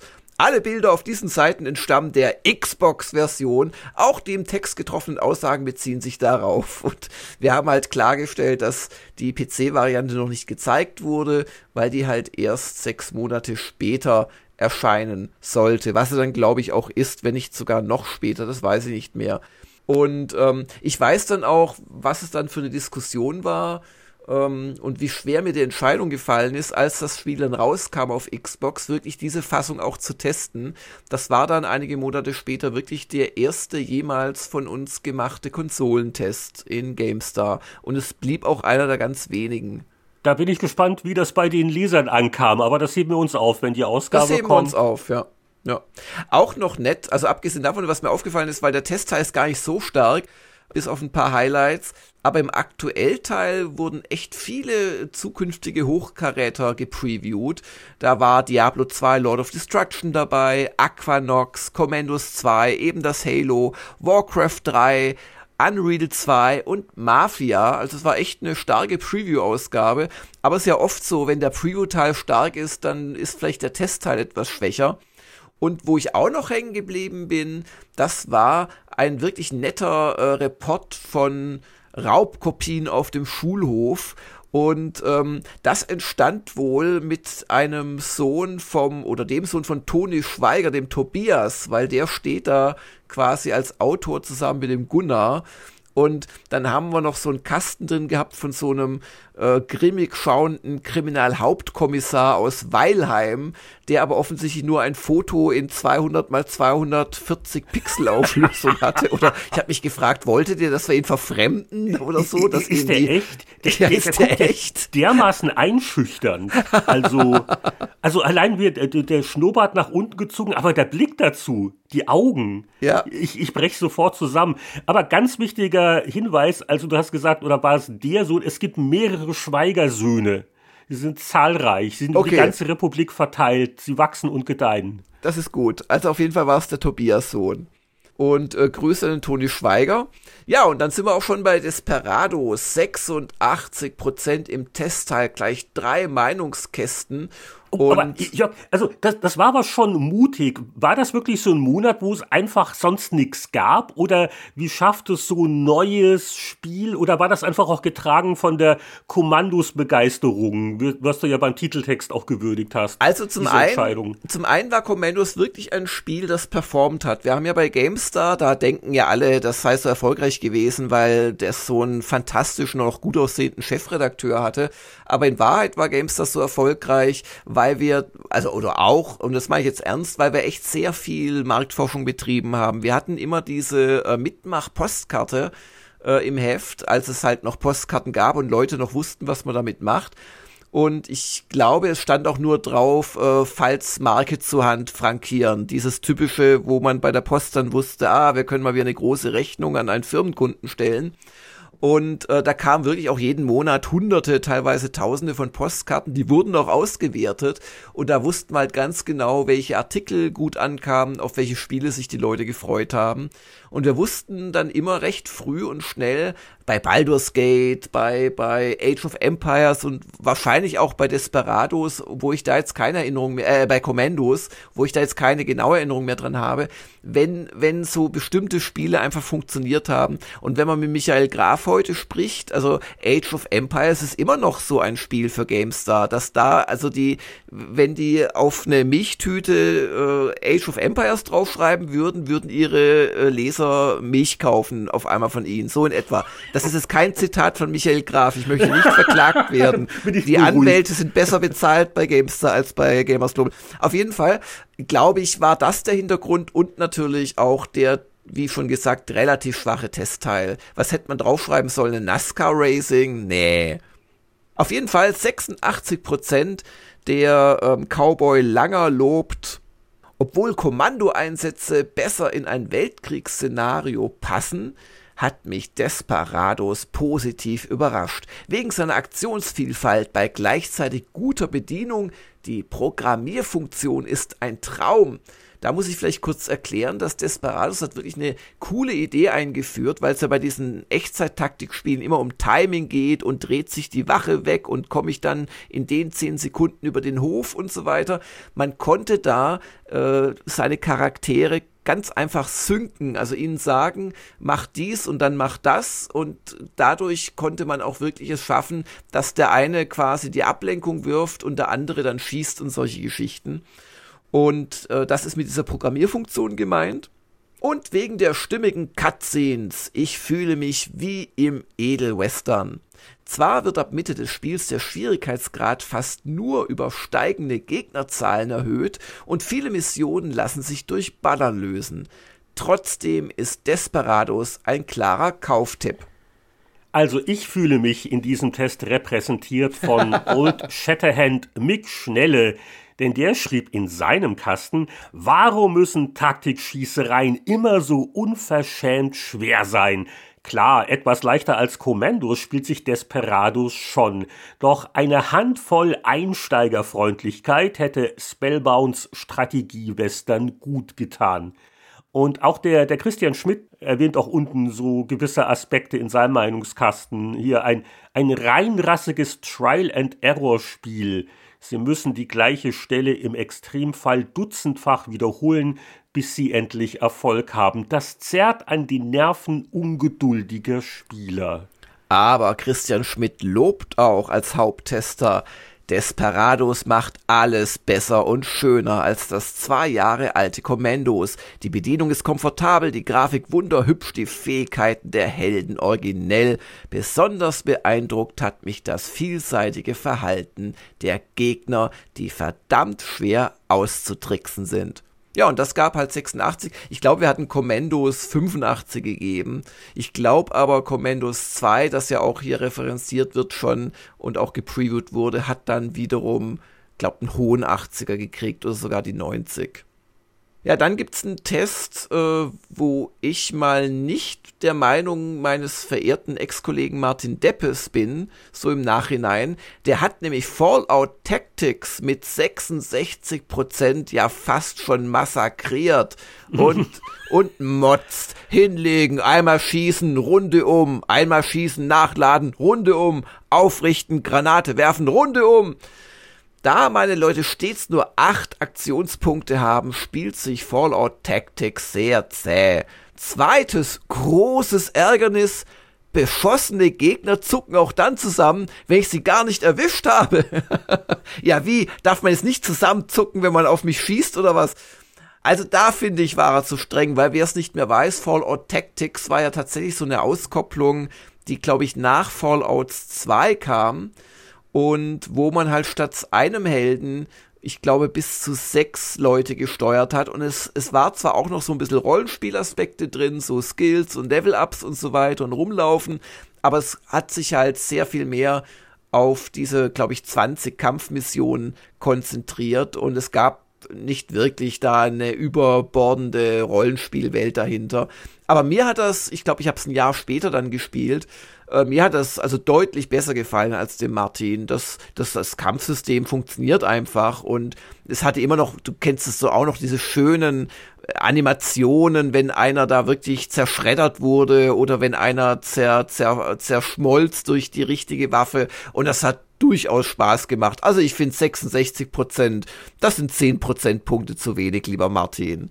Das mit dem Zusammenzucken, das ist aber schon ein bisschen problematisch, weil wenn das dein Trefferfeedback ist, und dann sieht es so aus, als hättest du getroffen, aber du hast gar nicht. Das ist schon ein Kritikpunkt. Es ist ein Rundentaktikspiel. Entschuldigung, man konnte es zwar auch in Echtzeit äh, spielen, aber das, das hat man natürlich nicht gemacht. Und dann, dann guckst du halt, ist der getroffen worden oder nicht. Also vielleicht hat sich der Martin dann immer gefreut und dann war er wieder enttäuscht oder so.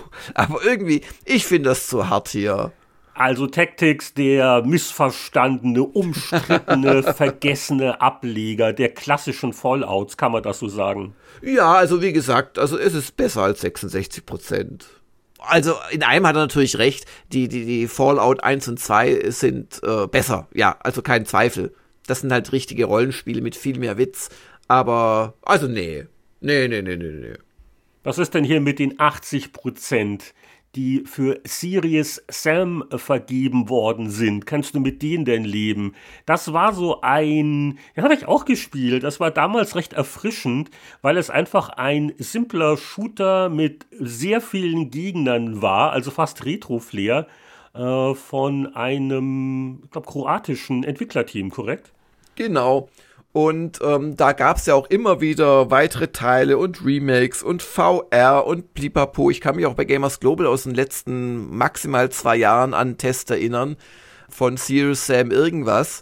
Und die kriegen auch immer dann so, ja, immer so in diesem 7, 5er, 8er Bereich, weil die einfach auf ihre Art Spaß machen und überhaupt nicht versuchen, solche Dinge wie Gegner-KI zu thematisieren. Die Gegner-KI besteht darin, äh, mhm. dass es einfach unglaublich viele Gegner gibt, die alle gleichzeitig auf dich drauflaufen. Und das ist sehr intelligent, wenn man nicht auf Verluste achten muss für eine KI, weil irgendwann kommt halt einer durch. Und genauso hat das auch der Peter Steinlechter gelobt. Hier erledige ich in Sekunden mehr Gegner, als mir in vielen anderen Titeln überhaupt begegnen. Das Szenario und die schrägen Monster sind ein Eldorado für alle, denen heiß gelaufene Maustasten wichtiger sind als ein rauchendes Gehirn. Ein No One Lives Forever fesselt mich für Nächte. Bei Serious Sam liegt meine Sättigungsgrenze bei einer halben Stunde. Dafür freue ich mich dann aber auch gleich wieder auf die nächste Runde. Und auch der Paul Kautz als Haupttester hat gelobt, Serious Sam ist das Spielpendant zu Drei Engel für Charlie. Fette Action, rasend schnell, kurz und göttlich unterhaltsam. Und ich glaube, das fasst wirklich sehr schön zusammen. Ja, aber das war's schon in dem Testteil. Ibiza Necrom Babe Watch 12%. Necromonicon 35%. Ich glaube, da wäre jedes Wort zu viel. Ähm, die Holzbriketts sind leider auch aus, aber jetzt haben wir noch hochprozentigen Alkohol, um den Sprung zu vor 30 Jahren zu schaffen. Zur Powerplay 5 1991. Und Wahnsinn, diesmal hat die D&D Artwork auf dem Titelbild sogar einen Bezug zum Haupttiteltext. Und es ist auch ein richtiger Test in dieser Ausgabe. Und von mehr als einer halben Seite muss man auch noch sagen. Mehr als eine halbe Seite. Und es ist Eye of the Beholder. Das haben wir erklärt auf dem Titel als Frischer Wind bei SSI, Start der neuen Rollenspielsaga. Und äh, ja, wir wurden der Goldbox-Spiele schon ein bisschen müde und da war das natürlich mit seinem Dungeon Master inspirierten und Bevor wir da allzu sehr ins Detail gehen, äh, hört doch noch mal rein in Spieleveteranen Podcast 184. Da hatten wir vor gar nicht allzu langer Zeit mit dem Benedikt zusammen Eye of the Beholder als altes Spiel als Schwerpunktthema. Ähm, aber vielleicht noch kurz der, der Rest des Titels. Du bist immer so kritisch. Was sagst du denn zu dem Titelbild? Der ist wunderschön, aber ich frage mich ja schon, äh, wer von den Verantwortlichen offensichtlich einen Privat-Kickback-Deal äh, abgeschlossen hatte mit äh, diesen ganzen AD&D-Artworks. Also in jeder Ausgabe ist da eins drauf. Ja, nicht in jeder. Aber das, ja. das, war, das war oft eine Notlösung. Wie gesagt, ja. also das war schon ein großer Unterschied. Du warst da ja richtig verwöhnt vom Schicksal hm. und ihr hattet auch, glaube ich, auch mehr, mehr noch Ressourcen. Also eure Grafiker haben ja teilweise auch da ziemlich rum ja, gemacht. Aber es, es gab gab einfach viel weniger Artworks und die ganzen ja. Industrie-Connections oder die, das Marketingmaterial, da macht das schon Unterschied. Zu eurer Zeit, es gab ja das Internet im Prinzip noch nicht. Und dieses Nein, Mal das gab wirklich nicht. Was nicht im Prinzip nicht. nee, nee, also hier, wer hat das Internet erfunden? Nein, aber es war halt eben nicht mal kurz eben was auf den Server stellen und so, sondern wenn ihr was gekriegt habt, musste das ja wirklich zu euch physisch geschickt Schick werden. uns ein Dia. Ja, ja, bitte. genau per Kurier. Oh, das wird teuer. Ja. Ich finde das Cover sehr ansprechend und zwar aus zwei Gründen. Eigentlich sind so viele Figuren drauf. Man sieht einen, ja, Reiter von so einem Dämonenvieh und zwei konventionelle Berittene im Hintergrund und dann noch ein riesiger Drache auf so einem Hügel hinter uns aber äh, dadurch, dass das auf generell weißem oder so hell, hell, grau-blauen Hintergrund alles ist, heben sich die Figuren sehr schön ab und du hast so eine richtig plastische Szene. Also ich finde das sehr ansprechend, das Titelbild. Es sind natürlich viele Drachen und wenig Beholder, aber oh Gott, Fantasy, das, das passt schon, kann man sagen. Ja, und auch äh, kurios, das gibt's auch nicht häufig, dass also ein äh, Tipps- und Tricks-Beitrag einen Titeltext wert ist. Alle 120 Lemmings-Codes. Daraus kann man vielleicht schließen, dass Lemmings wirklich sehr beliebt war. Denn wir hatten ja auch schon Mitmachkarten, die wurden auch hier und da ausgewertet. Vielleicht war man dann bei der Umsetzung nicht ganz so konsequent und professionell wie zehn Jahre später die GameStar. Aber das hatten wir natürlich auch mitgekriegt und deswegen Lemmings nochmal. Ja, also wir haben das ja bei GameStar, ich möchte da keine falsche Lorbeeren einheimsen. Äh, wir haben das von der PC Welt übernommen. Ich kann mich erinnern, wie mich in den ersten Wochen meines Schaffens dort der Dr. Klein, der langjährige Chef der, der PC-Welt, damals ein unglaubliches Auflagenmonster, wie er mich da in die Geheimnisse eingeführt hat und mir so, ja, und dann nimmst du den billigen Studenten, der wehrt dir das aus und dann, und dann wissen wir, was, was die da wollen. Nicht, dass du jetzt Ärger kriegst, wenn du hier die sorgfältig gehüteten Verlagsgeheimnisse 20 Jahre später ausplauderst. Ach, das ist doch alles verjährt. ich habe das aber dann schon erweitert und es wurde dann wieder wiederum zur Kenntnis genommen. Also ich habe da einfach noch ein paar Fragen mehr untergebracht. Und noch ein paar mehrwillige Studenten angeheuert. Noch mehrwillige Studenten. nee, es war bei uns gar keine Studentin, es war irgendeine Freie, die das gemacht hat. Oh Gott, ist das alles lange her. Jedenfalls, nee, ich will da nicht falsche Lorbeeren einsammeln. Und natürlich habt ihr das erfunden. Das, das möchte ich dir nicht wegnehmen, Heinrich. Also äh, ich bin wirklich mit den Happy Computer Mitmachkarten sozusagen aufgewachsen. Ja, und ja, ja. es gab sicher vorher schon von irgendeinem Computerheft sowas ähnliches. Ja, ja. Aber es zeigt halt auch nur, wie verzweifelt man damals äh, im Prinzip war. Mhm. Und genau, um überhaupt mal Daten und Feedback zu bekommen, weil es gab keine Likes und Comments und Facebook-Verlinkungen und Pipapo. Du hast irgendwie dein Heft gedruckt und an die Kiosk gebracht und dann ja, wusstest du vielleicht zwei Monate später, wie es sich verkauft hat. Also du musstest was machen, um neben den Leserbriefen, die es natürlich auch gab, einfach so ein bisschen Feedback zu bekommen, wie das Heft eigentlich ankommt. Ja, wie ist denn Eye of the Beholder bei den gestrengen Testern angekommen?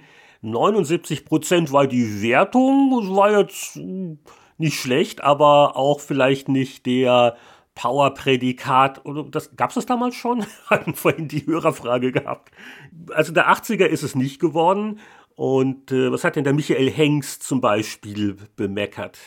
Oh, der war grummelig. Der RPG-Experte, also schon damals, schrieb. Ärgerlich ist die Tatsache, dass beseitigte Monster immer wieder neu auftauchen. Dass man nur einen einsamen Spielstand speichern kann, nehme ich den Programmieren übel. Selbst die Story, sonst das Glanzstück bei AD&D-Titeln, ist wenig aufregend. Eye of the Beholder ist trotz dieser kleinen Ungereimtheiten ein tolles Rollenspiel, das sich vor allem dank der einfachen Bedienung für Einsteiger in das Genre eignet. Da gab es natürlich einen kleinen Sprung, weil wir nicht äh, zu viel Texte hier immer vorlesen wollen und am Ende kamen eben auch dank deiner Mitwirkung immerhin noch 79 Prozent raus. Erzähl mal, Heinrich, was hast du damals gesagt? Ja, nur noch ein Mini-Auszug. Das Fazit bei mir war, das Ausschau halten nach neuen, schaurig schönen Monstern bleibt der wesentliche Motivationsspender. Die Puzzles sind ganz nett, aber hoffnungslos bei Dungeon Master geklaut. Das Spielprinzip beschränkt sich ansonsten aufs Rumlaufen, Einsammeln und zuhauen. Und äh, ja, ich glaube, das hat uns damals schon ein bisschen beeinflusst. Wir waren ja alle Dungeon Master verwöhnt. Klar, wo sich Westwood äh, da vieles abgeguckt hat. Aber wer sich intensiver mit dem Thema beschäftigen will, da sei auf unsere Beholder-Folge verwiesen. Das war's aber noch nicht mit SSI und Dungeons und Dragons, denn weiter geht's gleich mit Death Knights of Krynn, der Nachfolger zu Champions of Krynn. Und äh, ja, also die Krynn-Begeisterung flaute schon ein bisschen ab. 76% für die PC-Version, immer noch sehr freundlich. Aber man merkt an unseren Meinungskästen übrigens auch wieder eine Hengst Lienhardt Co-Produktion, äh, dass äh, trotz der Kritikpunkte wir das frische Beholder ein bisschen spannender fanden. Ja, also ja. ich schrieb zum Beispiel, wenn SSI schon Fließband-Rollenspiele produziert, dann müssten sie etwas umfangreicher sein. Fortgeschrittene werden nicht mehr als eine Woche an Death Knights zu knabbern haben. Ja, und auch Michael äh, ist durchaus nicht abgeneigt, schreibt aber, zwar wartet Death Knights of Kryn mit dem gewohnten Kampf- und Magiesystem sowie einer schönen Fantasy-Story auf, aber für meinen Geschmack ist bei diesem Spielsystem die Luft raus. Wir erinnern uns, im Prinzip war das ja immer noch das Pool of Radiance System. Die, die Engine, ja. Und wenn ja. ich vorhin bei Pokémon oder bei Crisis gesagt habe, ach, die Serie, das ist bei mir alles verschmolzen, das gilt sicher auch für die Goldbox-Spiele. Oh Gott, ja, Pool of Radiance, Curse of the Azure Bonds, wie ging's dann weiter? Ja, ja, ja. Und man und muss ja eigentlich auch noch Buck Rogers reinrechnen. Das ist ja, genau. Viel, viel, viele Drachen, viele Dungeons. Genau. Aber es gibt nochmal Drachen, aber diesmal nicht von SSI, sondern vom Guido Henkel, nämlich äh, von seiner Firma Attic und das auch von, war auch von ihm programmiert, kam damals Drachen von Lars raus. Und das war ein Adventure mit leichten RPG-Elementen. Hat aber nur für Amiga und PC 66% bekommen von den gestrengen Herren Anatol Locker und Volker Weitz. Ja, ich hoffe, dass du vielleicht als äh, alter Amiga-Spieler was dazu beitragen kannst. Ich habe Drachen auf Lars wirklich nie gespielt. Was sagen denn deine Erinnerungen dazu? Äh, ich habe es leider auch nie gespielt. Das tut mir jetzt wirklich leid. Also, also ich, ich, ich habe es mal rausgeschrieben, es ist mir in der Ausgabe aufgefallen, weil das schon so ein Name geworden ist. Vielleicht war noch den Attic dann noch größere Taten vollbracht hat. Das, das war schon nicht unbeliebt aber können ja ganz kurz nur in den Meinungskästen stochern. Also Anatol, schlecht gelaunt an dem Tag, schrieb, Drachen von Lars ist sicherlich das beste aller deutschen Text-Adventures, doch was nutzt's, wenn das Genre überholt ist? Also Text-Adventure im Sinne von, da musste man halt noch tippen mit Parser. Ja, ja es, es hatte schon Grafiken, aber es war halt sehr textbasiert, ja. Ja, dann ein Spiel, das ich vielleicht mal gespielt habe, aber so recht will ich da gar nicht drauf pochen. Gods für Amiga und ST 74%. Bitmap Brothers. Ich war ja damals sehr beliebt. Ja, also mir geht's ähnlich. Es ist irgendwie mal gesehen. Habe ich das richtig gespielt? Ja. Ich weiß nicht. Der, der Winnie Forster hat's gespielt. Auf den verlassen wir uns jetzt. Sowohl grafisch als auch akustisch ansprechend gestaltet wurde der Spielspaß durch versteckte Extras, geheime Schatzkammern und gemeine Fallen kräftig aufpoliert. Die Schattenseite des Edelprodukts Gods ist kein schnelles Spiel, trotz der vielen Extrawaffen und der zahlreichen Feinde kommt mir die Action ein wenig zu kurz. Vier verschiedene Landschaftstypen sind nicht allzu viel. Also es war so ein, ja, Action-Adventure wo man halt ja eine Welt erkundet hat oder Levels erkundet hat. Ja, also ich habe äh, Magic Pockets damals habe ich mal irgendwann gespielt, aber nö, also also Gods muss ich passen. Ja, oder auch sonst, also man merkt, es war auch vor 30 Jahren die Zeit, wo wirklich die spät noch reingekommenen Weihnachtstitel durchgetestet waren. Der Testteil ist nicht ganz so prall gefüllt wie bei vergangenen Zeitreisen ein paar Wertungen, die ich jetzt einfach mal so reinwerfe. Swift Amiga 70% äh, Ballerspiel. Es gab, äh, das wusste ich gar nicht mehr, eine Amiga-Umsetzung von Super Monaco Grand Prix. War damals ein sehr angesagter Sega-Spielautomat, sehr schick, Rennen. Und äh, der Winnie Forster lobt äh, diese Umsetzung. Die sei also äh, sogar besser gelungen als die Sega-Version fürs Mega Drive. Und dann auch hier Flashback Spieleveteranen Episode 203. Da hatten wir Mule als altes Spiel und ein Mule-inspirierter Titel, den hatten wir, glaube ich, auch kurz angesprochen, namens Traders. Der wird hier getestet, 71% auf dem Amiga. Und es war wirklich eins zu eins, wenn ich nur die Screenshots anschaue, Mule, äh, Abklatsch, ähm, alles ist gleich gemacht, also Handelssequenzen Echtzeit, die Produktionsfelder, die knuddeligen Aliens, die da drauf rumrennen. Und trotzdem meinte Volker Weitz, Linell ist ein eigenständiges Spiel gelungen, das dem Vorbild in Sachen Spaß nicht viel nachsteht. Was mir übrigens auch auffällt in der Ausgabe, ist, wie viele Amiga-Tests da drin sind. Also die Spiele sind meistens entweder für den PC oder für den Amiga oder gleich für beide. Also es war so die Zeit, wo der Amiga wirklich noch eine große Rolle gespielt hat die und wo auch Zeit. Ja, ja absolut, wo. Wo, wo auch technisch vor allem noch mithalten konnte, wo aber schon der PC kam und der hat ihn dann ja schon eins im Prinzip ja um die Zeit rum, ein Jahr später spätestens, wenn ich da an Strike Commander zurückdenke. Ah, ah, ah, nein, nein, nein. Das Zeichen der Zeit auf derselben ja. Doppelseite, was ist gegenüber von Traders Test Seite 41 eine halbe Seite Werbung von Markt und Technik Buchverlag. Für nur 39 Mark konntest du nämlich das Paperback 100 aktuelle PC-Spiele kaufen. Das war das Fanal für den Amiga. Nein, aber das war echt noch eine schöne Zeit und äh, ja, und kurz danach und dann gab's Ultima 6 gab es nicht mehr für einen Amiga, sondern nur für einen PC. Da ging es dann relativ schnell auf einmal abwärts. So ab Jahr 91, 92 war so der Wendepunkt. Ähm, und das fällt mir bei dem Heft gerade sehr auf, dass das quasi wohl die beiden führenden Plattformen damals gewesen sind.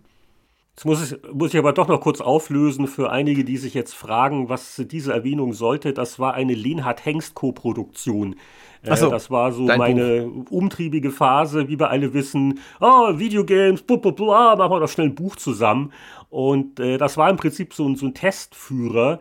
Äh, allerdings, glaube der, der Verlag legte viel Wert auf äh, irgendwie so, hier ein Spielführer steigert ihre Spielstärke. wir, wurden auch, wir wurden auch gebeten, da so, so ein paar Seiten äh, Tipps und Tricks äh, reinzuhauen, aber die waren natürlich völlige Nebensache.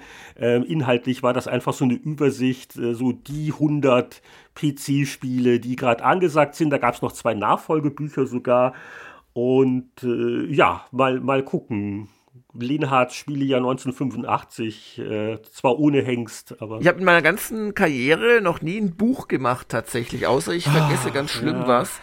Da, das ist schon viel, viel passt da rein in so ein Buch. Ja, ja. Das Einzige sind so Booker-Scenes für Retro-Gamer, so Jahrbücher, das kann man ja nicht äh, vergleichen. Ich habe allerdings mal, auch in meiner Anfangszeit da bei PC Player, habe ich mit dem mit dem Michael Schmidthäuser so ein paar CD-Projekte für einen Franzis Verlag gemacht, wo wir im Prinzip das Internet downgeloadet haben und, und dann die Webseiten auf CD beschrieben haben. Ich weiß ich glaub, bis heute nicht. nicht. Ich weiß bis heute nicht, wer das irgendwie gekauft hat, aber das war so ein kleiner Nebenverdienst für sehr wenig Arbeit und auch wenig Qualität, muss man sagen. Schreib doch so ein Heimatkrimi. Die Heimatkrimis gehen immer. Komm, irgendwas Schwäbisches. Da werden doch auch Leute umgebracht, oder? Ja, aber ich bin ja kein Schwab mehr. Das ist ja, das wäre ja Etikettenfälschung. Ich bin ja ein Wanderer zwischen den süddeutschen Welten. Bist du ausgebürgert worden? Welche Welten hat denn Anatol noch in Interviews besucht? Äh, ja, der Computerspiele-Testteil ist damit eigentlich fast durch, so highlightmäßig. Genau, Seite 94. Ganz interessant, da hat Anatol recht ausführlich den Chris Roberts interviewt. Da, da war Wing Commander schon noch relativ frisch und neu und äh, so die Perspektiven für die Serie. Ein richtiges Katzenuniversum wurde da in Aussicht gestellt. Auch ganz nett, wenn äh, Roberts erzählt äh, über seine Elite-Erinnerungen, wie er das damals gespielt hat. Und er ist auch selber Elite gewesen und Inspiration oder ähm, dass er durchaus auch überlegt hatte, so Handelselemente in Wing Commander, aber warum halt nicht. Also dieses historische Interview zum Nachlesen empfohlen. Schön äh, ist auch auf Seite 114 der große Sprite-Schwerpunkt. Da hatten mehrere Kollegen, glaube ich, sehr lange dran gearbeitet und äh, ganz kuriose Kategorien und hübsche Screenshots. Ähm, ich bin ja auch ein ganz großer Sprite-Fan. Also, nee, das ist einfach meine Grafik. Also Pixel-Sprites, das mag ich lieber als jede VR-Welt. Das ist einfach so. Das wird sich auch nicht mehr ändern. Wir hatten auch früher in der Retro-Gamer immer mal wieder solche, solche ähm, Pixel-Perfect nannte sich das. Das haben wir aber immer von den Engländern übernommen, weil es eben, du hast es gerade gesagt, es macht eine unglaubliche Arbeit, wenn du die Sprites nicht irgendwo vorliegen hast also wenn sie irgendwo abgelegt sind du findest das auf Grau oder sowas, dann kann man sie relativ einfach freistellen. Aber man muss die oft, ich habe das dann selbst ab und zu mal gemacht für so ein Ultima Retro Revival oder so, äh, musst du die halt selbst freistellen, also wirklich pixelweise halt so Hintergrund da einfarbig machen. Also es ist eine Schweinearbeit, Wahnsinn. Und umso schöner euer großer Sprite-Schwerpunkt ab Seite 114. Ja, und bei den Videospielen würde ich vielleicht zwei Titel herausgreifen. Der eine, der allein deswegen, um da mal zu erklären, warum er auf einmal doch wieder gut ist oder nicht. Und zwar das große Hype-Thema in der Kinosaison damals war halt Dick Tracy, die Comic-Verfilmung, Warren Beatty und Madonna. Und äh, ich, ich, ich habe den Film, glaube ich, nie gesehen, also nicht viel versäumt. Äh, wir hatten das Computerspiel dazu im einstelligen Bereich, glaube ich, bewertet. Das war von Titus, das war völliger Dreck.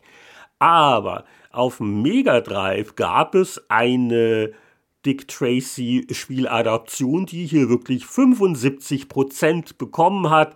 Die Erklärung ist ganz einfach. Das war natürlich keine Portierung, waren völlig unterschiedliche Programmierteams. Äh, der eine hat die Lizenz wohl für dieses, der andere für jenes erworben. Und deswegen ist also der Martin Gaksch auch ganz freundlich in seinem Meinungskasten gestimmt. Der schrieb nämlich, Sega zeigt den tranigen Titus-Leuten, wie eine gute Filmumsetzung auszusehen hat. Dick Tracy auf dem Mega Drive spielt sich hervorragend und wurde vor allem in grafischer Hinsicht liebevollst ausgetüftelt. Dank der durchdachten und abwechslungsreichen Handlung fesselt der smarte Privatschnüffler langfristig an den Monitor. Besser als der Film ist das Spiel allemal. Und in der Abteilung man glaubt ja nicht alles, was auf den Gameboy umgesetzt worden ist. Haben wir noch Probotector, das war natürlich Contra und wir sind wieder beim Konami-Code angekommen. Als hätte ich das geplant, ist mir jetzt erst aufgefallen, reiner Zufall. Und die Gameboy-Version doch erstaunliche 78 Prozent. Das ist natürlich so ein Spiel, es scrollt, viele Sachen bewegen sich, es ist schwer. Das ist auf dem kleinen Gameboy-Bildschirm nicht leicht, aber äh, ja, ich habe es damals wohl doch recht gerne gespielt. War ja ein äh, Contra, naja, Fan vielleicht nicht, aber durchaus. Man, man äh, vergisst ja gerne, dass man den Original Gameboy eigentlich nur, also im Wohnzimmer bei bestimmten Lichtverhältnissen und ansonsten draußen eigentlich nur, wenn es so bewölkt war, aber trotzdem recht hell. Das, das waren so die beiden Szenarien, weil alles andere konntest du vergessen. Der war ja nicht mehr hintergrundbeleuchtet. Sonnenschein gerne, je heller, desto besser. Und da gehe ich auch. Ja, aber das hat sie auch sehr schnell gespiegelt, natürlich. Ach ja, Spiegelung, okay, stimmt natürlich auch wieder. Im Meinungskasten schrieb ich damals, die Grafik ist erstaunlich detailliert, der Sound fantastisch und mitreißend, unbedingt über Kopfhörer genießen. Das Spiel könnte allerdings etwas umfangreicher sein, die fünf Levels sind nicht allzu lang. Außerdem sollte man Probotector nur bei guten Lichtverhältnissen spielen. Aber was soll's, wer urwüchsig ballern will, dem ist dieses Action-Konzentrat im Hosentaschenformat schwer zu empfehlen.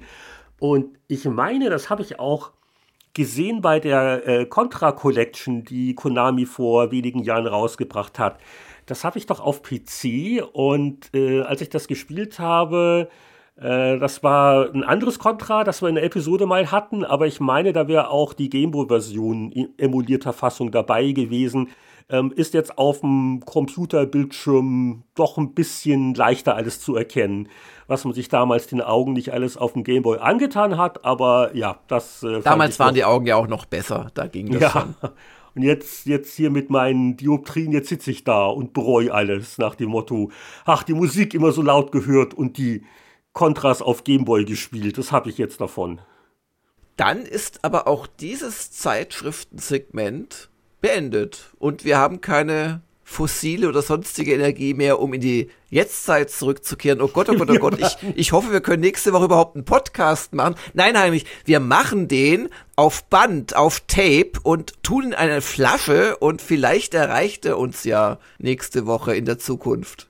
Also Jörg, wenn wir jetzt Jahr 1991 feststecken, dann äh, können wir ins Kino gehen. Ich glaube, Dick Tracy soll gut sein. Wie wär's? oh, ich wüsste einiges, was ich äh, im Jahr 1991 äh, anders machen würde oder überhaupt machen würde. Aber die Zeit ist leider zu Ende, obwohl es das jetzt sicher interessiert hätte. Aber wir äh, kriegen hier gerade noch das letzte aus der Batterie raus für ein verabschiedendes Tschüss.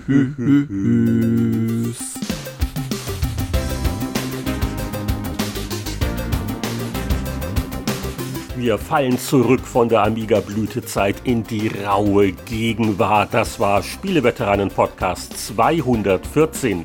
Unsere Webseite mit der Übersicht aller Episoden findet ihr unter spieleveteranen.de und auf patreon.com slash Spieleveteranen gibt es Unterstützungsmöglichkeiten, dann könnt ihr den Spieleveteranen auch wöchentlich lauschen und wir bedanken uns ganz herzlich bei allen Unterstützern, denn die sorgen dafür, dass wir auch weiterhin unabhängig und werbefrei berichten können. Wir lassen uns nur von unseren Hörern aushalten, besonders gerne von Christian Kohlheim, Markus Werner, Champa, Marc-Alexander Grundke, Lüder Görtmüller, Pascal Turin, Gronk, Mario Stritzelberger, Sören Stoneman, Alexander Schulz, Tobias Navarra, Christian Timmer, Andreas Wander, Heinrich von Wallnau, Peter Verdi, Whitebed, Abrichte und Kurprinz. Bis zum nächsten Mal beim Spieleveteranen-Podcast.